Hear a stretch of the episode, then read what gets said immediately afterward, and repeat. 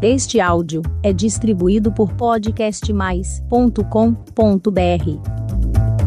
Sabe quando a gente é criança e a mãe da gente bate? Quando nós somos muito levados e aprontamos bastante, e a mãe pega e dá aquelas sentadas, dá aquela bela, daquelas palmadas, aquela surra, aquela pisa, como nós chamamos aqui no Nordeste. E aí, quando nós estamos chorando porque está doendo, a mãe olha e diz assim: engole o choro, engole o choro. Hoje eu quero convidar você, engole o choro. Seja bem-vindo ao canal da Caverna para o Trono. Eu sou Rosana Kelly. Convido você a mais um episódio que você possa ser edificado e abençoado.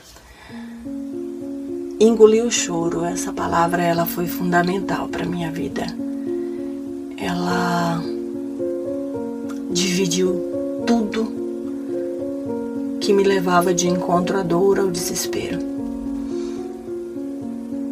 Eu costumo dizer que essa época foi a época do olho do furacão. Eu estava vivendo o olho do furacão. Eu tinha umas entregas, eu consegui, eu conquistei umas entregas de refeição dentro da CEAGESP. Não era mais o café, mas era a refeição. E começou com 10, com 15 e cheguei aí a quase 100 entregas. Então nós entregávamos todos os dias de segunda a sexta, nós entregávamos refeições lá dentro para os meus clientes que já eram do café e que tinham se tornado clientes do restaurante. Quando eu estava eu tava bem no período de, de complicação, onde as dívidas estavam chegando, as dívidas estavam aumentando, então o dinheiro que entrava, ele estava dando mesmo simplesmente para cobrir as despesas, simplesmente para pagar a mão de obra e para comprar o, o produto, pagar o fornecedor e o produto continuar circulando dentro da empresa. E esse dinheiro que vinha do SEAS ele era muito importante, porque eu conseguia fazer uma venda toda no dinheiro. Eu conseguia fazer uma venda é, toda à vista, era, entregava e já recebia, então não tinha debitação em conta, não tinha debitação do cartão de crédito, então o lucro era bem melhor. E esse dinheiro era o que estava salvando a empresa. Esse dinheiro era o que estava mantendo a empresa de portas abertas. Chegado um belo dia, uma semana, eu fiquei sem motoboy. O rapaz que fazia essas entregas para mim, ele simplesmente furou. Deu cano, largou, arrumou uma outra opção e não me deu um tempo para para substituí-lo. Por que, que eu precisava de um tempo? Porque o CEAGESP ele é muito grande. Eu costumo dizer que é uma cidade dentro de outra cidade. Ele é muito parecido, as ruas são muito parecidas. Então, para quem nunca entrou na CEAGESP, ela não vai conseguir trabalhar lá dentro. Ela precisa ser preparada, ela precisa ser instruída, porque é muito grande, os boxes são muito iguais, são muito parecidos. É um universo à parte. Então, para que eu colocasse uma pessoa lá dentro, eu precisaria preparar essa pessoa. E eu não tive tempo para isso. Então, eu tinha duas escolhas: ou eu não fazia essas entregas, ou eu mesma faria essas entregas. E obviamente que eu preferi escolher a segunda opção, porque a primeira opção para mim era impossível de aceitar. Aquele dinheiro fora do meu caixa iria ser assim a falência total e devendo Deus e o mundo, os cachorros e o Raimundo. Então não era o que eu queria de fato, estava fora de cogitação. E eu assumi essa responsabilidade. Eu falei, eu vou fazer as entregas por, até eu conseguir uma outra pessoa, até eu conseguir preparar uma outra pessoa, eu vou fazer essas entregas. E eu comecei a fazer essas entregas. Como que nós fazíamos? Eu pegava os pedidos cedinho, montávamos os pedidos e a partir das 11 horas da manhã a gente começava a entregar. Então eu colocava, dividia em duas bolsas, aquelas bolsas de motoboy que você que coloca nas costas. Então a gente colocava, enchia as duas bolsas de marmita e algumas sacolas à parte E aí tinha o motoqueiro que, que levava, que pilotava a moto, eu colocava a bolsa nas costas e as marmitas iam nas costas. Enquanto eu levava a primeira bolsa e fazia a entrega, o motoqueiro voltava, pegava a segunda remessa e levava até onde eu estava para que eu continuasse fazendo o trabalho. Fiz o primeiro dia, fiz o segundo dia, durou uma semana. Chegando a sexta-feira, eu estava muito cansada. Eu estava exausta, eu estava eu não tinha mais forças, de fato eu não tinha. E a pior parte de tudo é que eu estava sentindo muitas dores. Eu não tinha um preparo físico para carregar aquele tanto de peso uma semana direto. E era muito peso, era muito pesado. Cada marmita pesava em média de 600, 700 gramas, dependendo do que que era. E eu estava entregando em média de quase 90 marmitas por dia. E as minhas costas já não, não aguentava mais.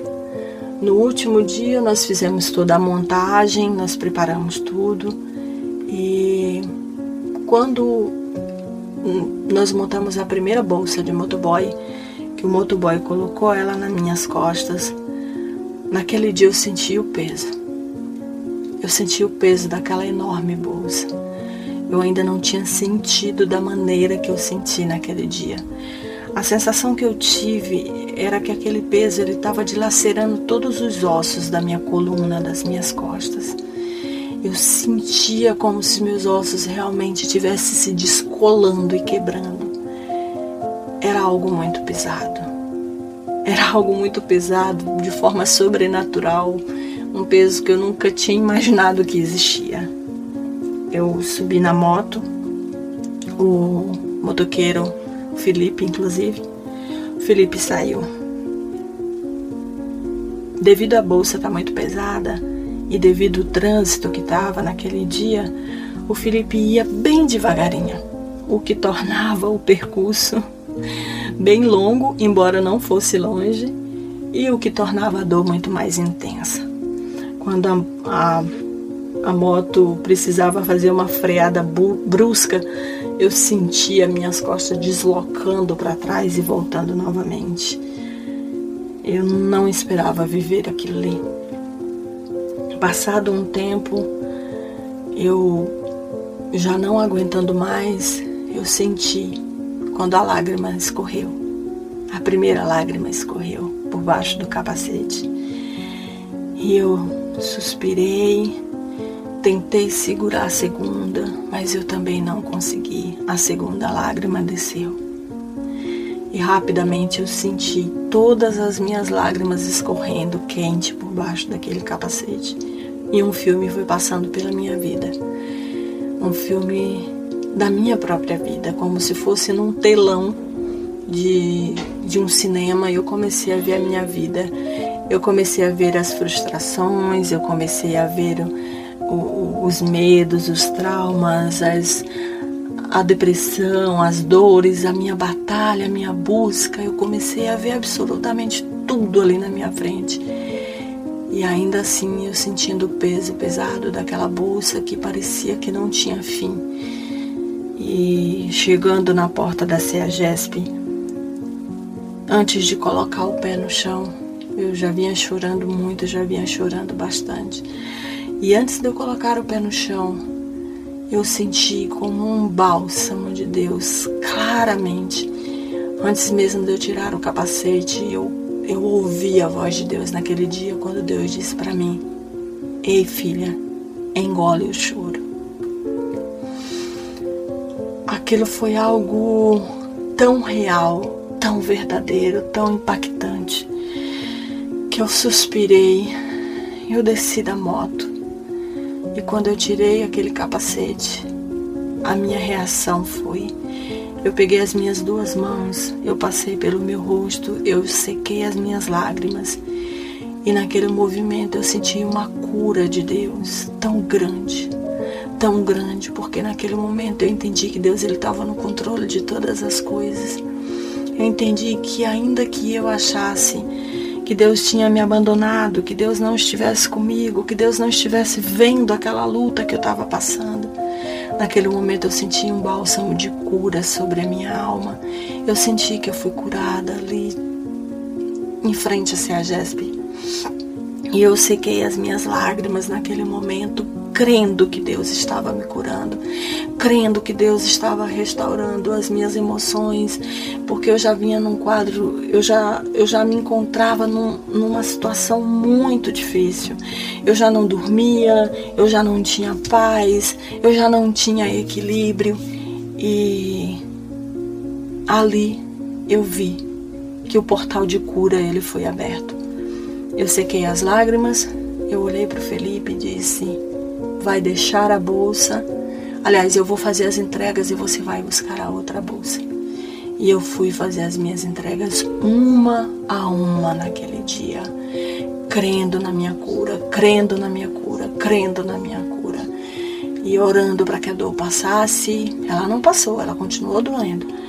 E quando o Felipe chegou com a outra bolsa, eu encontrei o Isaías, Isaías ele é um morador de rua que ficava ali em torno da CEAGESP. Ele sempre me ajudava quando eu chegava de madrugada. E eu encontrei com Isaías e eu falei: Ô Isaías, vamos fazer um corre comigo. Aí Isaías: opa, vamos lá. Eu digo: Isaías, bora lá, carrega essa bolsa aqui que eu não tô aguentando mais. E o Isaías pegou a outra bolsa, colocou nas costas e ele foi foi andando na frente e eu fui andando atrás entregando as marmitas e por fim eu consegui fazer todas as entregas naquele dia e voltei para casa com o dinheiro que eu precisava. Mas naquele dia eu entendi que eu precisava mudar aquele quadro de fato, que não dava mais para continuar da maneira que estava. Mas uma coisa é certa, eu saí entendendo que Deus tinha falado comigo e ele de fato falou. Continuamos no próximo episódio. Que você possa continuar conosco se você desejar. Pode estar me acompanhando pelo meu Instagram, Rosana Kelly. Acompanha também a plataforma que coloca os nossos episódios no ar, que se chama arroba podcast mais. Um beijo no coração, fica com Deus e até a próxima. Tchau, tchau! Este foi mais um áudio distribuído por podcastmais.com.br.